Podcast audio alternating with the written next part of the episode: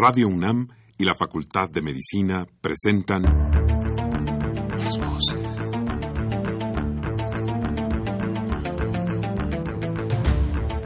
Voces. Las voces. Las voces. Voces. Las voces de la salud. Reflexión y análisis de las ciencias médicas. Acompáñenos.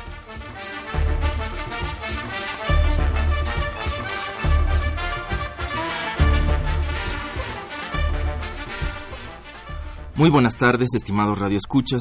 La Facultad de Medicina de la Universidad Nacional Autónoma de México y Radio UNAM tienen el agrado de invitarlos a que nos acompañen en su programa Las Voces de la Salud. Soy el doctor Andrés Aranda Cruzalta y el día de hoy para hablar sobre la importancia de la cirugía en la actualidad se encuentra con nosotros el doctor Rubén Arguero Sánchez. Como siempre, los queremos invitar a que se comuniquen con nosotros a través del teléfono 5536-8989 con dos líneas o bien al 01800 505 2688 Lada sin costo.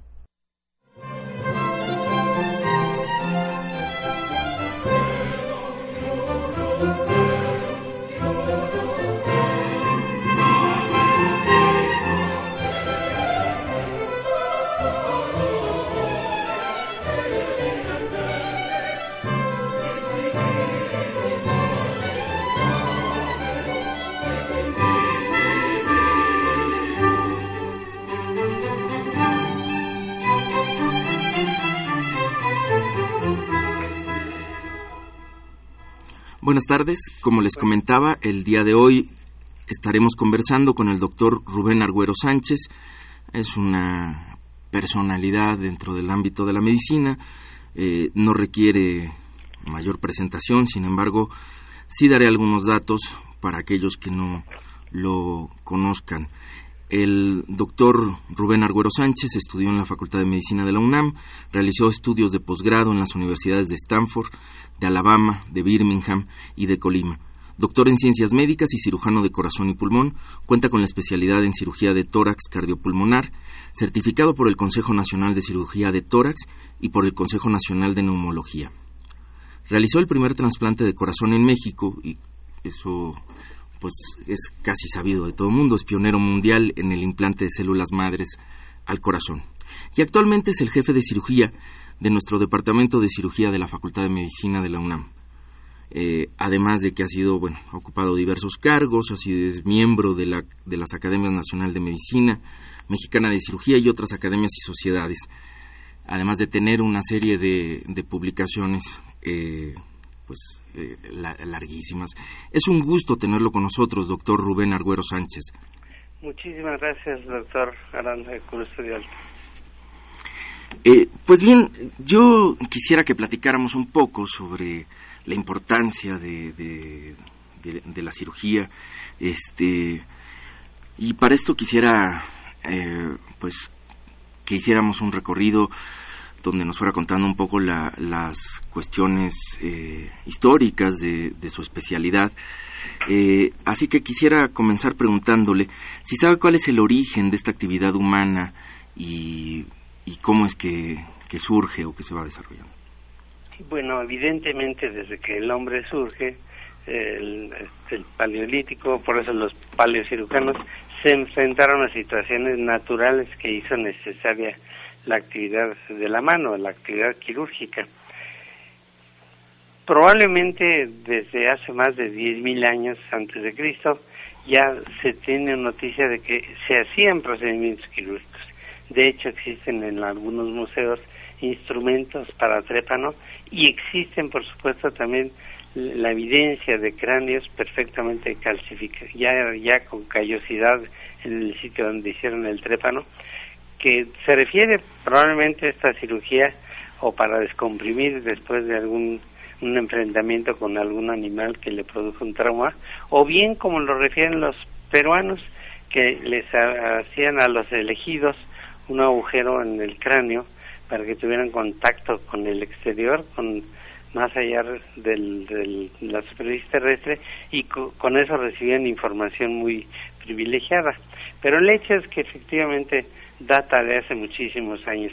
Y así es, con las heridas producidas por el enfrentamiento durante la caza de algún animal, seguro se vio la necesidad de hacer algo para el sujeto que estaba herido.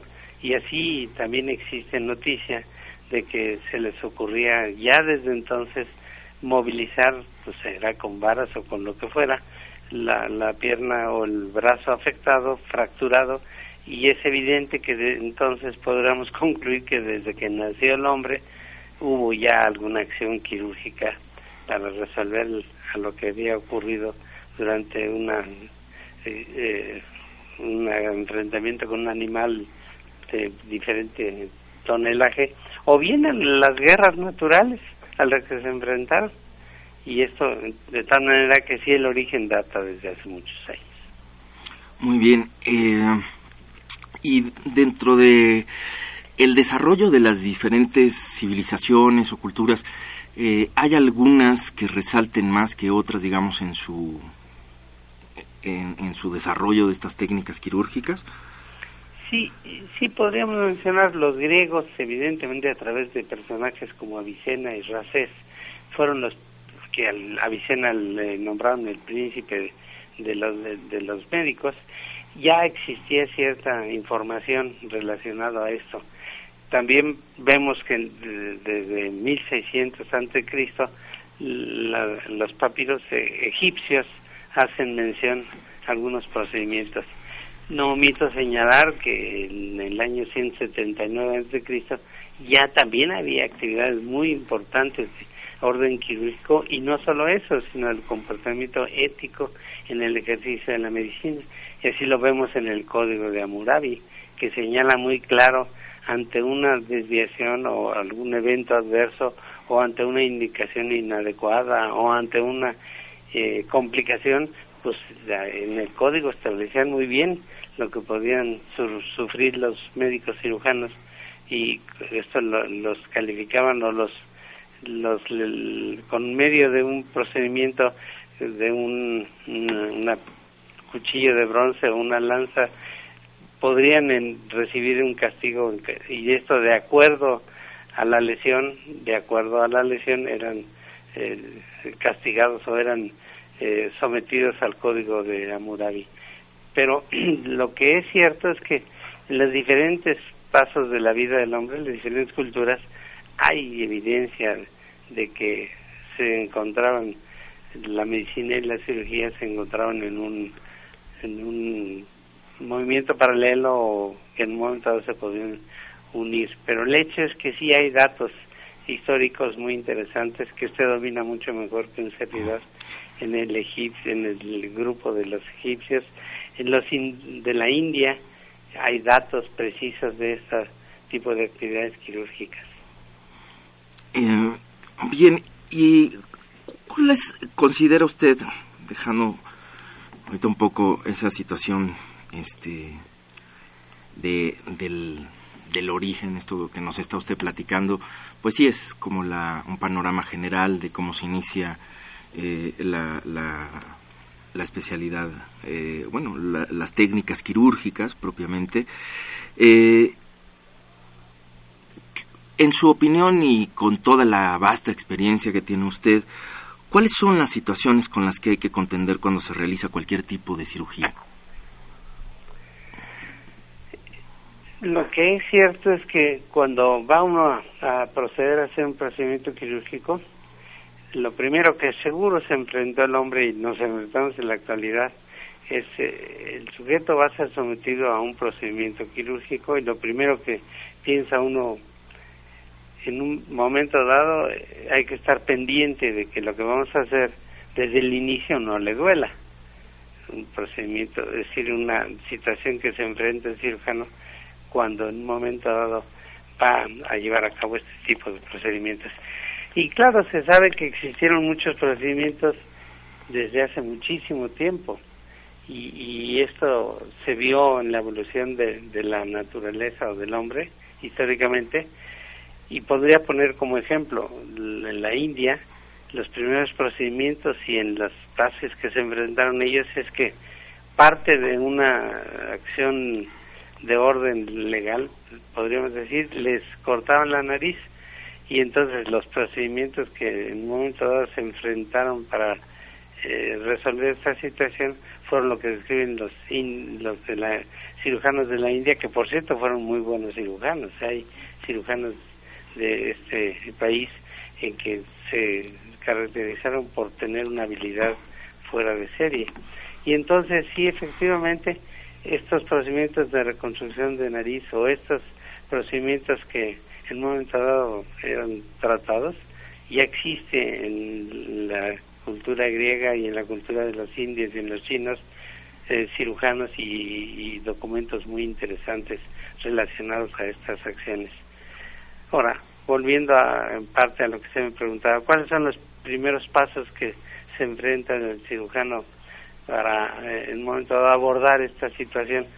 Pues el primero, que ya vuelvo a repetir, es la presencia del dolor, eh, procede a la cirugía y cuando termina la cirugía, de acuerdo como la haya hecho en la región o en la situación patológica que la hizo, se expone la posibilidad de una infección y, y durante la cirugía, por supuesto, está la presencia de que corte un vaso y se encuentre con esta hemorragia, una hemorragia de producto de la lesión del vaso. De tal manera que los tres puntos o cuatro puntos que podrían mencionar, desde luego, es el sitio de que va a abordar, el dolor que puede provocar, la anatomía de la región que está operando y pegado a la anatomía la posibilidad de una hemorragia o dependiendo de la patología la posibilidad de una hemorragia severa o no y esto desde luego al final si se infecta o no se infecta y eso la historia nos cuenta de lo que se ha enfrentado los cirujanos durante el curso de la historia y cómo lo ha ido resolviendo. Sí, y sobre eso me gustaría si nos podría platicar, porque estos son los tres, como bien lo mencionó usted, el, control del dolor, el control de la, de la hemorragia y el control de la infección, digamos, fueron los tres grandes retos de, que tuvo que históricamente superar la, la cirugía para llegar a ser lo que es hoy. Y yo quisiera entonces, eh, si usted está de acuerdo, que nos fuera contando un poco una parte de estos y pues como primero ha mencionado el dolor, no sé si, si nos quisiera contar un poco de cómo se dio, digamos, este esfuerzo de ir controlando el, el dolor eh, en, a lo largo de la historia para que eh, la cirugía fuera transformándose en lo que es hoy. Sí, mire, déjeme comentar dos o tres puntos de, la historia que pues se ve, se ve uno, eh, le llama uno la atención cómo lo resolvieron. Por ejemplo, de las primeras cirugías que, se relata, entre otras, entre otras, no digo que fue la primera, para evitar el dolor a los niñitos que eran sometidos a circuncisión, les comprimían las arterias carótidas.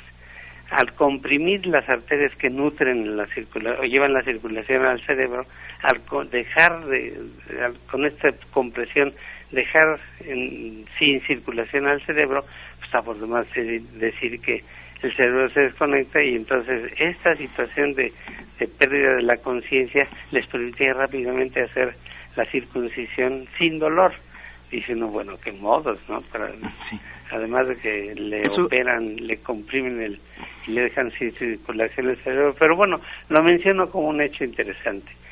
Ahora conllevaría algunos riesgos no este tipo de práctica no este, nos puede... es muy importante que la isquemia o la falta de circulación al cerebro les deje un poco dañados sin duda. Eso es una ese es un procedimiento por, en la actualidad no aceptado ni creo que nadie se le ocurra. Pero vamos, sí es parte de lo que la historia refleja de lo que ocurría para controlar el dolor. Y ahora dando un salto y brincándome a lo que seguramente existió antes, pero que fue una aportación del descubrimiento de América, el uso de sustancias o de eh, con origen vegetal o efectos de algunas plantas como el peyote, el toloache, fueron o la misma el mismo opio tuvo que ver el descubrimiento de América para brindarle al mundo una gran cantidad de, de, fármacos o de sustancias de origen vegetal que en un momento dado permitieron control del dolor. Pero es cierto, el médico de hace de muchos años antes, y por eso mencionaba a los de la India y a los griegos y a los mismos de nuestra, la fase pre, pre eh, colombiana en nuestro precolombina en nuestro continente sin duda ellos resolvieron el problema con eh, procedimientos como empapar una esponja con somníferos y llevar a cabo el procedimiento quirúrgico sin que le doliera. O el uso de alcohol que todavía parecería un efecto de, de, regresión histórica pero eh, no no hace muchos años 30 40 años muchos lactantes fueron operados para seccionarle el conducto arterioso con una dosis de, de, whisky, llámese alcohol, 30 mililitros, una, mamil, una mamila al niño para poder hacer cirugía de la, de la envergadura de una sección o ligadura del conducto arterioso. Pero vamos, entre las hierbas, entre el, el curare, que no hay duda como relajante, pero que lo usaron algunas eh, culturas o unas eh, eh, eh, poblaciones lo usaron el curare para paralizar a sus animales, que era motivo de caza, o durante la contienda entre guerreros de esa época usaron las flechas empapadas de curare para acabar con el enemigo, llámese animal de dos pies o de cuatro pies, pero el hecho es que se usó el curare, que luego ya en la época moderna de la, de la anestesiología y al igual que los gases hilarantes que se usaron hasta en los circos para extraer las muelas en presencia de todo un público que le daban eh, al éter aspirar y le llamaron los gases hilarantes porque además de que les producía mucha risa les quitaban el dolor pero les sacaban la muela. Pero estos estos conocimientos ya puestos en la era de la historia más o menos reciente vemos que en el hospital de Massachusetts en Boston, el Hospital General de Massachusetts, el profesor Thomas Morton ya lo modernizó y fue el principio de una anestesia moderna o de la época moderna, vaya. Entonces, desde la época muy antigua hasta la modernidad, el dolor ha sido controlado por muchos procedimientos, que ya mencioné uso de algunos procedimientos de origen natural hasta el, el estado actual de la anestesia que sin control del dolor no podría haberse logrado esto. Ajá, eh, eh particularmente eh, tiene una importancia, bueno, porque sobre todo lo, voy a decir, yo sé que usted lo sabe mucho mejor que yo, nada más para aclararle esto a nuestros radioescuchas, todos estos hitos que nos ha ido contando el, el, el doctor Argüero, bueno, permitieron que, en el siglo XX eh, y que en la actualidad este control del dolor, bueno, pues ya no se presenten fenómenos como el como la muerte del paciente por choque eh, neurogénico, por ejemplo, eh, o y también permitieron con el paso del tiempo ir alargando un poco el tiempo quirúrgico y permitirle al cirujano pues unas maniobras más finas. No sé si está de acuerdo con lo que estoy diciendo, doctor Argüero. Pero mil por ciento de acuerdo, doctor. Usted lo ha hecho un resumen correcto. el beneficio al hombre fue que el que en un momento dado le trató de hacer un bien al semejante, usó una serie de, o empleó una serie de instrumentos y procedimientos que gracias a eso avanzó muchísimo la cirugía y desde el tiempo inmemorial hasta el momento actual esto se ha ido perfeccionando y en la actualidad se cuenta con anestésicos de primera línea y sin ninguna secuela, pero ahora nos parece ya muy rutinario y muy natural, pero por lo que ha pasado a través de la historia hay eventos casi inimaginables para aplicarlos en el momento actual. Muy bien, y ahora haciendo un salto al segundo punto que comentaba usted, el, control de la hemorragia, ¿cuáles considera usted que son los principales hitos eh, históricos en cuanto a esta, esta posibilidad de, de, ir controlando eh, el sangrado durante la cirugía? Sí, este es un evento al que se enfrenta todo cirujano, independientemente de la patología. Y es un evento que ahora nos parece muy simple hablar de la ligadura, pero cuando se presentaba la hemorragia en mucho tiempo atrás, la controlaban a través del uso de cauterios, de cauterios o de eh, procedimientos que podrían en un momento dado parecer ilógicos en la actualidad, pero que permitían cerrar los vasos y permitían llevar a cabo una cirugía. A manera de ejemplo, la, la misma amputación. La, la misma amputación, eh, hubo una época que ligaban la parte, la raíz del miembro por operar para hacerle una amputación y la vendaban a, una presión increíble y podían llevar a cabo la cirugía con gran velocidad porque no había hemorragia y la misma compresión aunado a otros eh, agregados anestésicos podían controlar la hemorragia y simultáneamente el dolor y llevar a cabo procedimientos a una velocidad increíble. Cabe mencionar que sí es cierto que la velocidad y el trato de los tejidos, es decir, el no machacarlos mucho, el tratarlos con delicadeza, el llevar a cabo procedimientos con todas las técnicas quirúrgicas bien hechas que se pretenden enseñar y sensibilizar ahora en la actualidad en, el Departamento de Cirugía de la Universidad, combatían a la vez o ya permitían llevar a, cabo procedimientos que no se infectaran. Y era el trato, el tejido, la limpieza de las manos y, el control de la hemorragia. Porque se sabe bien que algunos procedimientos de cirugía, algunas cirugías, se quedan sacando pequeños vasos que dan lugar a que en el posoperatorio uno o dos días después o u horas después de la cirugía puede seguir sanando el vasito y este vaso dar lugar a una colección que se puede infectar.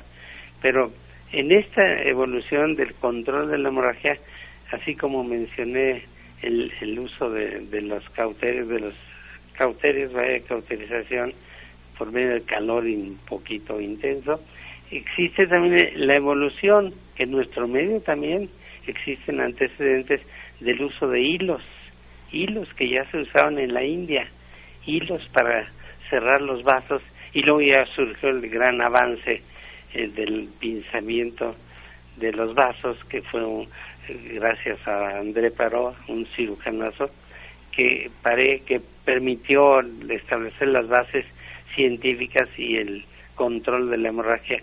Y así vemos en la actualidad que ahora nos parece muy natural cortar y que el mismo tiempo que va cortando se usan los cauteres, el mismo tiempo después se va usando las pinzas y luego las ligaduras correspondientes. Pero todo esto que ahora nos parece muy natural pasó por todo lo que he mencionado, desde el uso de cauteres hasta el uso de eh, sustancias sobre eh, ahí meterle hasta la tela araña de las de las de las arañas de la araña así como el, el uso de hasta la miel para evitar la infección. Entonces es cierto que la hemorragia se ha ido controlando, pero en la época ya nos parece muy natural que aún hablando de hemorragia posoperatoria o reoperación, algunos hemorragias tienen que operarse por segunda o tercera vez y es un problema en la hemorragia. Y ahora existen eh, sustancias químicas o gelatinas que permiten el control de la hemorragia o favorecer la coagulación y con ello evitar que siga sangrando el paciente. De hecho, puedo mencionar nada más a manera de ejemplo que los departamentos de cirugía como el nuestro un área de investigación que allí se llevan a cabo procedimientos de avanzada donde se ponen en práctica algunos de los productos de, de las de avance tecnológico de los laboratorios y que permiten el uso de, estas gelatinas para favorecer la coagulación y permitir el avance en enfermos que antes se morían o era un grave problema reoperar un paciente por segunda o tercera vez. Muy bien. Eh, y en cuanto al control de la infección, ¿qué nos puede contar? Número uno, la infección ha sido un problema interesante que eh, así eh, podemos mencionar que gracias a la visión de algunos eh, cirujanos o observadores, porque la clave es muchas veces observar con calma y poner en práctica, uno, una limpieza de las manos. Esto del lavado de las manos lo vemos desde la época en que toda mujer que le hacían la histerectomía o que tenía, eh, había tenido un proceso de parto, eran susceptibles de una infección bacteriana seria. Y entonces ahí vemos que el conjunto de, de acciones profesionales y aquí menciono a Lister, a Pasteur, a Roberto Koch, que fueron Roberto Koch los microbios, Pasteur las bacterias, Lister los antisépticos, es decir, son la afortunada asociación de profesionales que en un momento dado ponen todos sus conocimientos en práctica para el beneficio del paciente. Entonces, y así también los procedimientos de gran altura y de cuidado de las escuelas para especialistas como surgió otra vez el, en Boston, del, del cirujano que se le enseña a cuidar los tejidos. Entonces, un cirujano que trata bien los tejidos, que sabe de la patología, que usa los procedimientos que datan de hace siglos, de asepsia, antisepsia, del uso, bueno, ahora en la modernidad hablamos de antibióticos, pero mucho antes de los que existieron los antibióticos ya habían hecho la reducción importante de las infecciones con el simple hecho de lavarse las manos o el simple hecho de usar soluciones antisépticas o bien eh, cuidar desde el punto de vista quirúrgico que no quede que no quedaran cavidades eh, ahí en el en el tejido a tratar y que fueran depósito de sangre o de líquido que luego se fuera a infectar. Entonces la infección ahora la vemos con mucha naturalidad, pero ha sido un reto para la evolución y el buen trato y, y la buena evolución de los pacientes operados. La infección, repito, ha pasado por todo lo que se puede uno imaginar, pero es parte de los, de los puntos a tratar cuando se piensa en cirugía. Estos tres fenómenos eh, entonces han permitido disminuir enormemente la muerte operatoria y posoperatoria, no fundamentalmente por el control del, como decíamos hace un rato, del, del choque neurogénico, después la segunda parte del, del choque hipovolémico y, y, esta última, estos últimos hitos que nos cuentan inciden finalmente en el control del, del, del choque séptico, ¿no? que eran fundamentales en, en la muerte eh, durante muchos años en la historia, en la muerte de muchas personas eh, a consecuencia de esto. Así es, así es. Y, y, durante otros momentos eh, de, la, de la historia, eh, la, la medicina y la cirugía en ciertos periodos de, la historia se han se han separado, ¿no? La, enseñanza, el aprendizaje no han estado juntos como los conocemos hoy en día. ¿Qué nos, nos puede contar cuál es su percepción de este, de este, de este fenómeno? Cuando le echamos un ojito a la historia de esta situación de dos actividades o dos disciplinas separadas, otra vez nos remontamos a que ya existían países o culturas que tenían muy claro la diferencia de cirujano de, de la, del, del médico clínico. De hecho, una época se llamaba los, los médicos de bata corta o los eh, eh, profesionales, o como se quiera llamar, de bata corta, que eran los cirujanos, y los clínicos de bata larga. Los clínicos de bata larga, en cierto modo, hubo una época en que despreciaron a los de la bata corta y tenían ah, probablemente alguna razón porque la habilidad de estos que llamaron barberos eran unos eh, expertos cirujanazos que, ojo, no habían pasado por las universidades, eran eh, barberos porque cortaban el pelo, hacían sangrías, hacían cauterización, trataban fracturas, pero no tenían reconocimiento universitario. Esta época de los barberos surgió porque aunque siglos atrás existió muy clara la definición de los cirujanos y así vemos a universidades en Italia, en Bolonia, que existían técnicos o, perdón, había cirujanos muy bien documentados y con documentos claros, libros claros, de que se dedicaban solo a la cirugía. Y luego pasó la época cuando la caída del Imperio Romano, que se fueron a, surgieron rápidamente los barberos que eran muy personajes útiles en las guerras eran útiles en, en, situaciones de emergencia, pero que no eran reconocidos como tal. Y entonces, así diríamos, eh, en forma no muy abierta, no, no muy legalizada, en algunas cofradías, en algunos conventos, había misioneros o había personajes religiosos que hacían cirugía. Y fue, por ejemplo, como cosa curiosa en los años 1250 y tantos, en que en un convento en la cofradía de San Cosme y San Damián se empezaron a dar a separar claramente los que se dedicaban a actividad quirúrgica de los clínicos y, y ya em, empezaron a surgir eh, universidades que documentaban y daban el título o el diploma de cirujanos aquellos que habían cursado claramente la cirugía.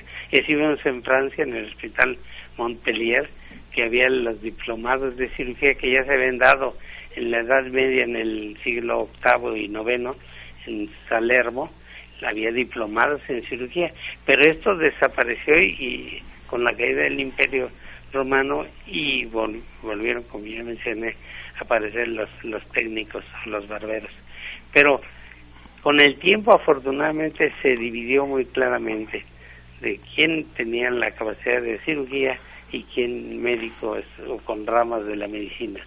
Pero esto es, es, muy positivo en beneficio del hombre, que se esclarezca muy bien quién se dedica a un área y a otra área, y ahí surgirían entonces en un futuro los especialistas. Muy bien. Vamos a hacer una pausa. Les recuerdo que estamos conversando con el doctor Rubén Arguero Sánchez, jefe del Departamento de Cirugía de nuestra Facultad de Medicina.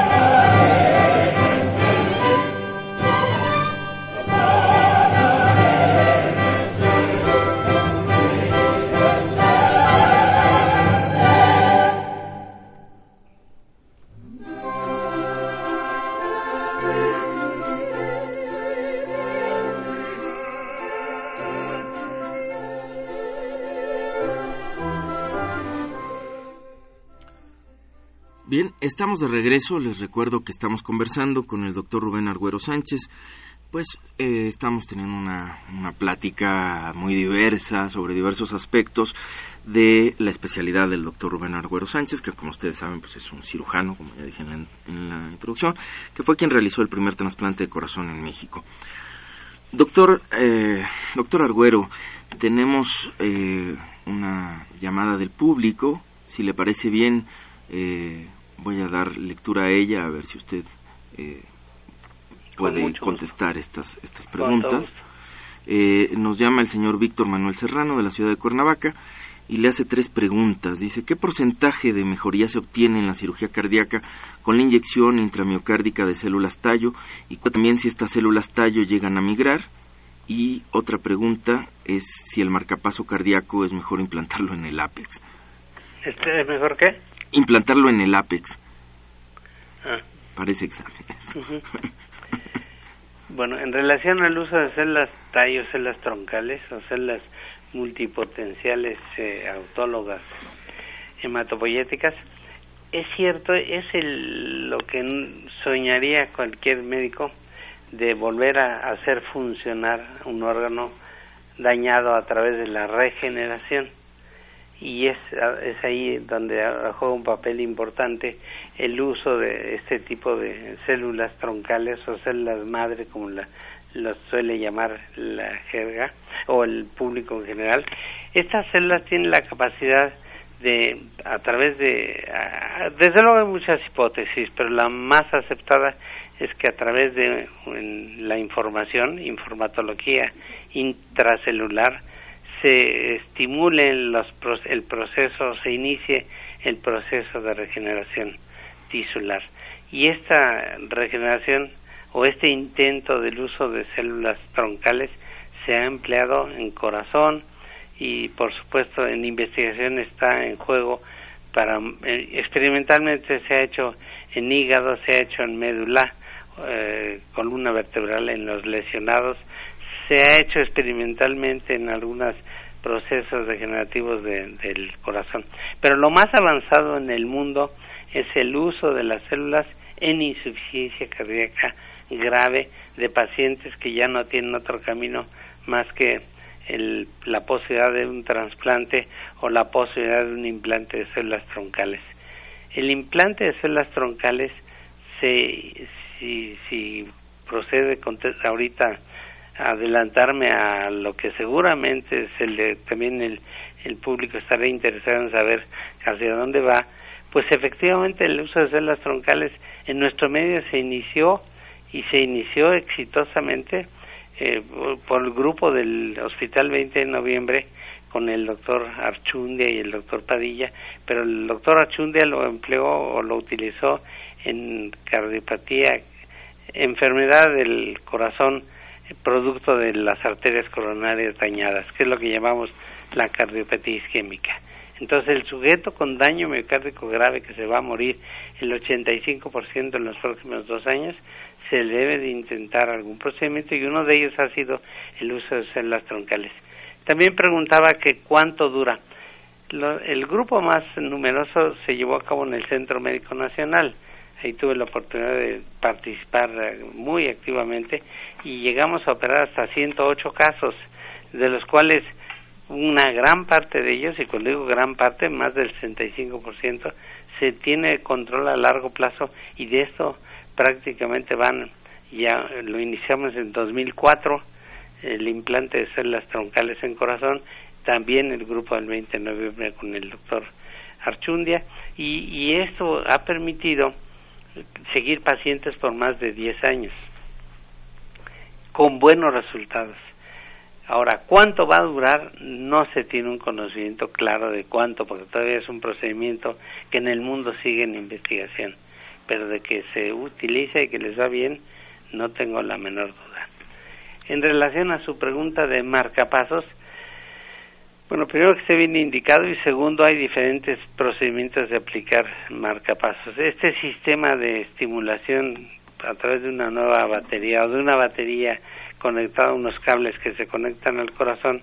Los cables pueden colocarse en la punta del corazón en el tabique interventricular donde eléctricamente tenga mayor capacidad de que no se fibrose y de que funcione durante muchos años teóricamente pensamos que puede ser la punta, pero hay, hay conocimientos muy claros de que si lo pega usted en el tabique interventricular, uno de los cables le va muy bien y el otro en la aurícula cuando se usan bipolares, dos alambres, y cuando se usa un solo alambre se busca el sitio de acuerdo a la sensibilidad del tejido y se coloca ahí el marcapaso, el alambre, que puede ser inclusive atornillado.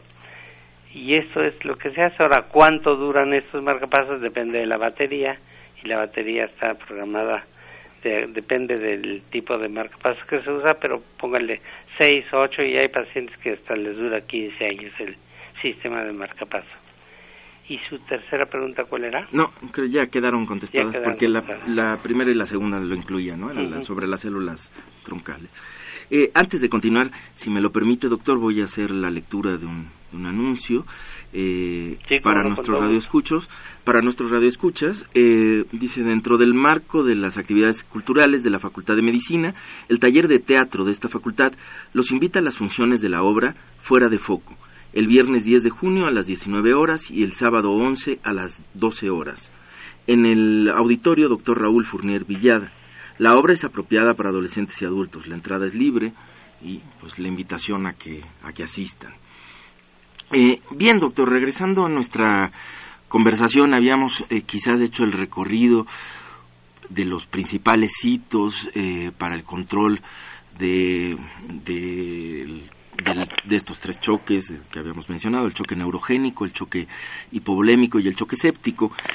Eh, y nos había comentado un poco estas dificultades entre, en ciertos momentos de la historia sobre las relaciones entre la medicina y la cirugía.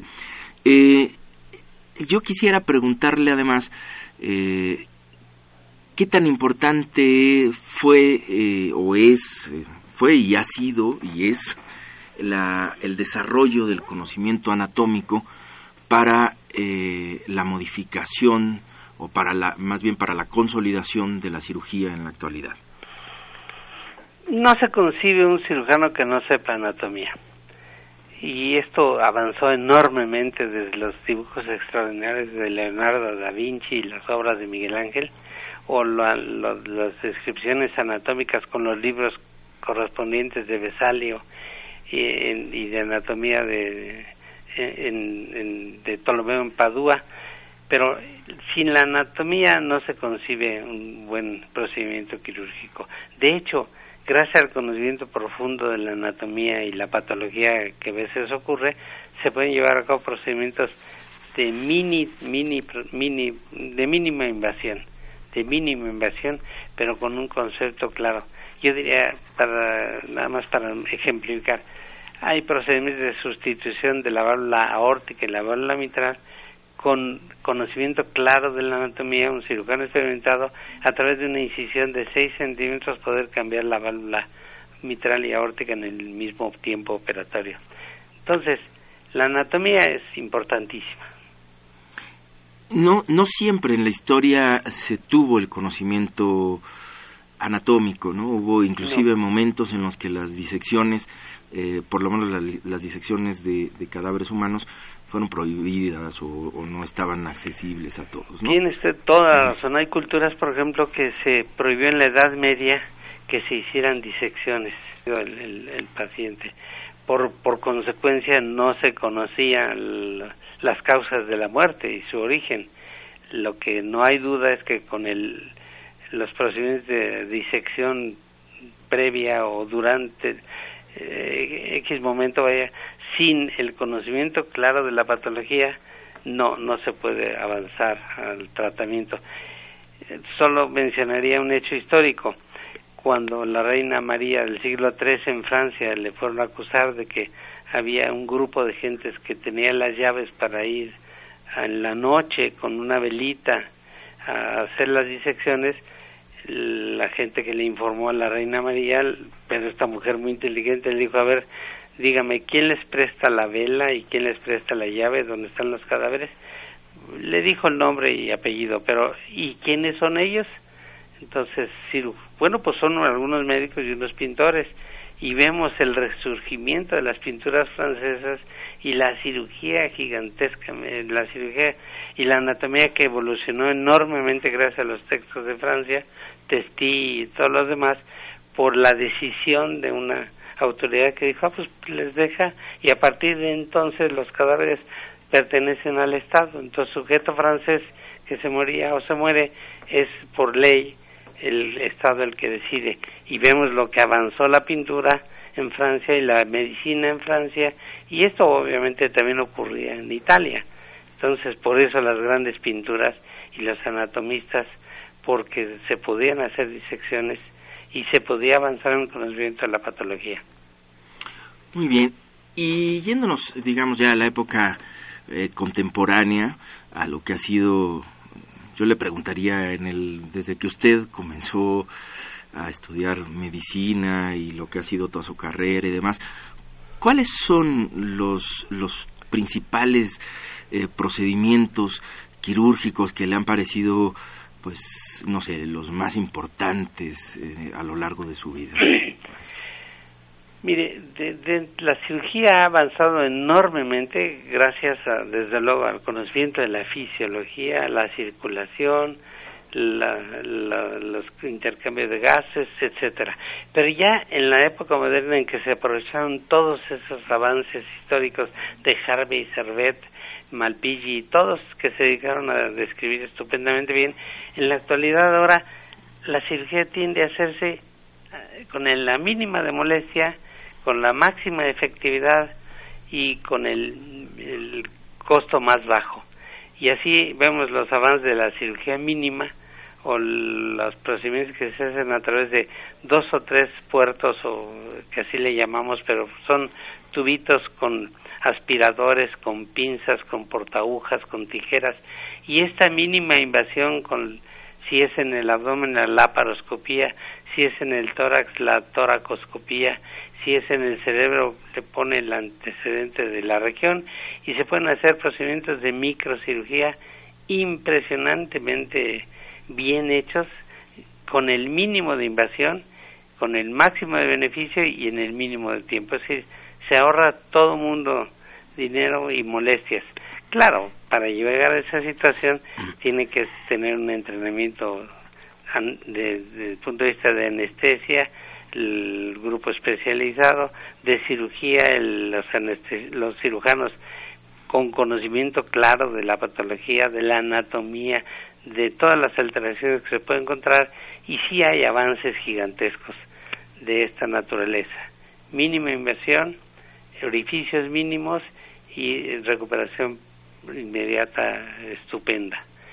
Y esto, desde luego, también otra vez es el conjunto de especialistas en física, en óptica, en electrónica que permiten estos procedimientos. No es el cirujano a secas, sino es el cirujano con todos los especialistas alrededor, no necesariamente médicos, ahí entran los expertos en, ya dije, en óptica y en electrónica y en televisión y en todo lo que se puede imaginar.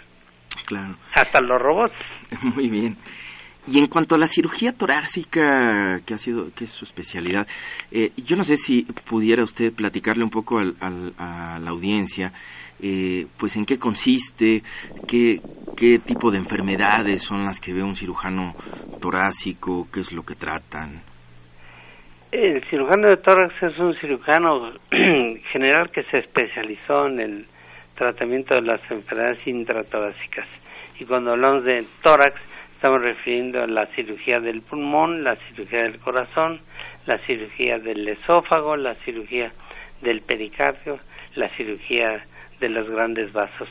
Entonces, el cirujano de tórax es el que se dedica a tratar la patología que está dentro de la caja torácica. Y eso, desde luego, eh, data ya de hace algunos años.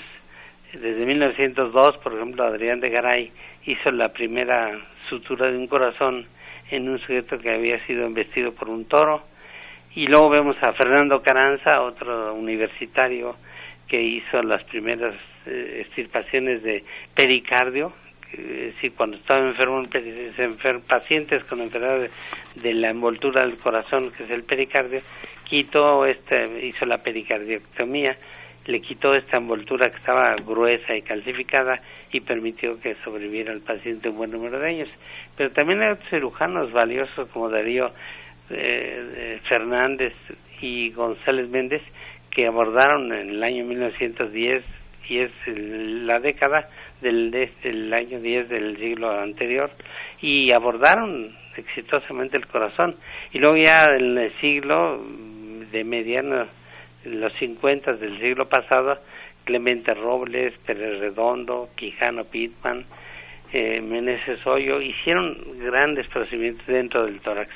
Y esto ha evolucionado enormemente la cirugía torácica y a esto a esta cirugía torácica se logró hacer por avances paralelos el, uso de la hipotermia, el uso de la hemodilución, enfriar al paciente no totalmente, sino enfriarlo para poder hacer cirugía con calma, o diluir la sangre, la hemodilución, o en un momento dado paro cardíaco gracias a los avances del conocimiento del paro cardíaco y poder operar corazón quietecito. Todo esto es porque se han conjuntado diferentes procedimientos de diferentes especialistas, ingenieros, expertos en bombas, expertos en, en electrónica y entonces la cirugía de corazón y de pulmón ha avanzado enormemente y en nuestro país ya mencioné varios cirujanos. Y por supuesto grandes instituciones como el Hospital de Bras del Tórax, el Instituto Mexicano Social, el Instituto de Cardiología, de Neumología y todo esto por universitarios de primera línea. Ya mencioné a, varios de ellos. Y en la actualidad, por ejemplo, la cirugía se encuentra tan avanzada que se hacen procedimientos de mínima invasión en conjunto con otros especialistas de cardiología intervencionista. Muy bien. En, quisiera, me parece obligado este, preguntarle dos cosas. Si me puede decir cuándo se realiza el primer trasplante de corazón en el mundo y ¿Cuál fue su experiencia al hacerlo en nuestro país? El cirujano que realizó el primer trasplante de corazón en, en África, el profesor Barnard, fue una gente que se entrenó en, con un grupo de Minneapolis, del doctor Hay, y los residentes de aquella época se encuentran el doctor Shungway, el doctor Gross, el, el doctor González Hernández en nuestro medio, y estaba ahí el Christian Barnard amigo del doctor Shungwei que fue a visitarlo a, California. Eh, Barnard fue a visitar a su amigo residente y, vio los experimentos que estaba haciendo en la Universidad de Stanford, que es la gente que en aquel entonces llevaba a cabo los procedimientos de trasplante, y tomó el avión y se fue a África y, e hizo el primer trasplante de corazón en el mundo. Cabe mencionar que lo hizo en condiciones todavía adversas porque se rechazaban los órganos fácilmente en aquella época. Sin embargo, tuvo la audacia de hacer el primer trasplante 1967, 17 de diciembre, si no me equivoco. Y esa fue la primera cirugía en el mundo del trasplante de corazón, que ya habían intentado hacerlo experimentalmente, pero que él la hizo en humanos en esa época. Y en México se hizo la primera cirugía con éxito del primer trasplante de corazón en el Centro Médico La Raza el 21 de julio de 1988 a las 10.03. Claro, lo digo contando detalle porque tuve la oportunidad de participar en este primer trasplante.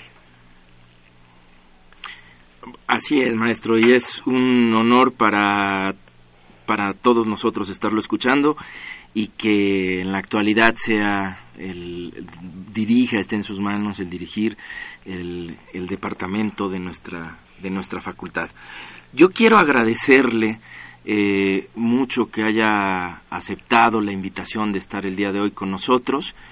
Eh, lamentablemente, pues el tiempo se nos, se nos está agotando. No sé si rápidamente nos queda menos de un minuto. Quisiera usted agregar alguna reflexión final. Bueno, mire, volviendo un poquito a la, actitud eh, egocentrista, tengo el privilegio de estar en este departamento de, de cirugía de la máxima casa de estudios, con el privilegio de participar ahora en este aspecto de docencia y de investigación en un departamento extraordinario. Yo llego a un departamento muy bien organizado, hay otro, ha existido otros jefes de servicio en este departamento, pero ahora tenemos la obsesión de continuar con el perfeccionamiento del enseñamiento, de la enseñanza de la cirugía en dos etapas, en el segundo año y en el cuarto año. En la primera enseñar las generalidades de la cirugía y en el cuarto ya la patología quirúrgica orientada más hacia el médico general y cirujanos que tenemos la obligación de formar para beneficio de la comunidad.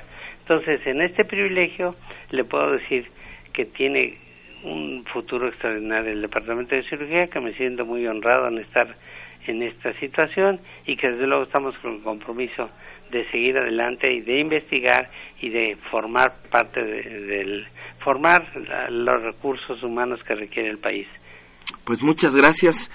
Eh, nuevamente le agradezco y me despido, doctor Rubén Arguero. Muchas gracias. Muchísimas gracias, doctor Andrés Aranda Cruz Alta, por su atención. Hasta luego. Hasta luego. Esta fue una coproducción.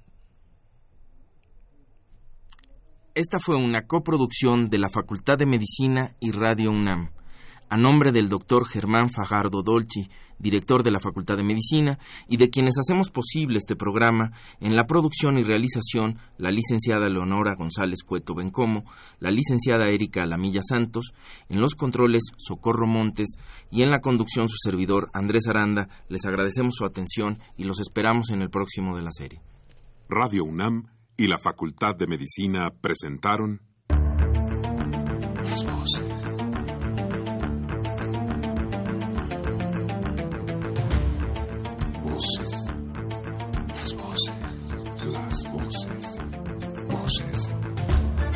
Las voces de la salud.